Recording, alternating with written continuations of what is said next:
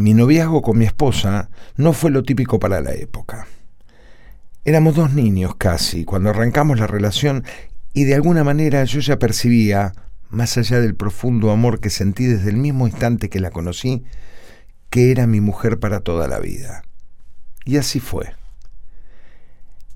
En unas vacaciones, recién comenzando a noviar, en una playa cercana a nuestra ciudad, ella con su familia en la casa de la abuela, yo en un hotel. En esa época, o por lo menos en nuestras familias en esa época, no existía eso de parar en la casa de ellos, ni hablar de dormir con la nena. De hecho, nunca se nos cruzó que viniera a mi habitación del hotel. Bueno, quizás a mí sí se me cruzó. Quizás a ella también. Pero más allá de las costumbres mucho más estrictas, estrictas fundamentalmente en apariencias, porque las cosas se hacían igual, pero escondidas como corresponde, también nosotros como pareja teníamos una relación diferente, costumbres diferentes. Mientras mis amigos salían con sus novias del momento a bailar a distintos boliches y se acostaban cuando salía el sol, nosotros nos íbamos a dormir temprano y cada mañana, antes que amanezca, yo la pasaba a buscar. Canasto con mate y algo para comer, caña de pescar, red, balde, sombrillas, reposeras y no sé si me olvido algo más. Caminábamos con el cielo apenas clareando unos dos kilómetros hasta llegar a un lugar alejado y veíamos salir el sol de adentro del mar, charlando entre mate y mate, y nos quedábamos pescando varias horas, hasta que la playa comenzaba a llenarse de gente. Los almuerzos y cenas eran siempre en la casa de la abuela. Y había algo especial con esa abuela. Su hija, mi incipiente suegra, no me quería. De entrada no más. Ahora, después de tantos años, creo que se terminó encariñando un poco conmigo. Pero la abuela sí me quería. Estaba feliz con nuestro noviazgo. Y se había creado un clima de complicidad entre ella y yo. Yo traía los pescados, ella los cocinaba y todos los disfrutábamos. Porque la vieja comía como lima nueva. Después de cada comida se mandaba todo lo que sobraba de las fuentes, repitiendo entre bocado y bocado la palabra aneveire, que significa una lástima. Y entre aneveire y aneveire cenaba dos veces mínimo. Una noche, en la casa de uno de los tíos, cocinaron la pesca del día una paellera en las cuatro hornallas, una lata de aceite de cinco litros y varias pilas de filé de pescadilla recién pescadas que ocupaban toda la mesada. Arrancó la fritanga y a medida que iba saliendo se iban comiendo en una mesa de ping-pong en la que se sentaba toda la familia. La primera en servirse fue la abuela. Yo, extranjero, empecé a comer entre los últimos me clavé nueve filets de pescadilla y paré porque me daba vergüenza seguir comiendo.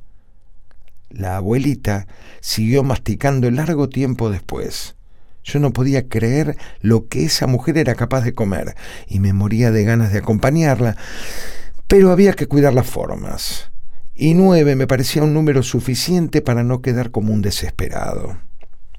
Hacia el verano transcurría entre mañanas de pesca, tardes de playa en familia, la de mi mujer, y comidas cocinadas por la abuela Ana, que cocinaba como los dioses, más algún que otro asado, mi humilde aporte a la canasta familiar. En una ocasión, previo al almuerzo, mientras la abuelita cocinaba y nos regalaba con los aromas más exquisitos, o sea, nos hacía morir de hambre, se me ocurrió preparar una picadita gourmet exclusiva. Varios dientes de ajo, unas galletitas y un frasco de mayonesa. Tomé un diente de ajo crudo y corté muchas fetitas bien, bien finitas. Unté dos galletitas con mayonesa, puse las fetitas arriba y una para mí, otra para la abuela que comía sin dejar de cocinar, mientras su nieta se mantenía alejada un tanto de esa nube aromática que iba envolviendo el ambiente al que ningún vampiro se hubiese animado. Esto se fue repitiendo hasta acabar el paquete de galletitas y casi una cabeza de ajo, justo a tiempo para almorzar felizmente, esta vez solo nosotros tres.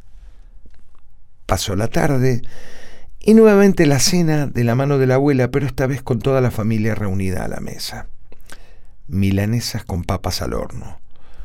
Todos de muy buen comer disfrutábamos engullendo y charlando en la medida que la masticación lo permitía.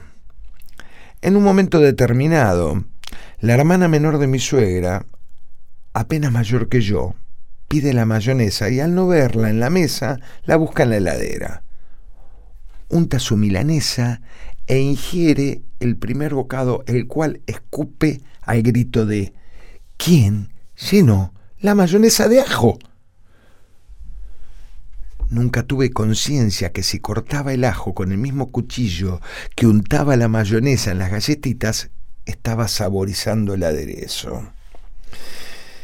Me embargó un profundo sentimiento de culpa y decidí hacerme cargo de la situación, pero en el mismo momento que abría la boca para expresar mis más sinceras disculpas, me encuentro con la mirada fulminante de la abuela, que sin decir una palabra ni dejar de masticar, me transmitió claramente el mensaje.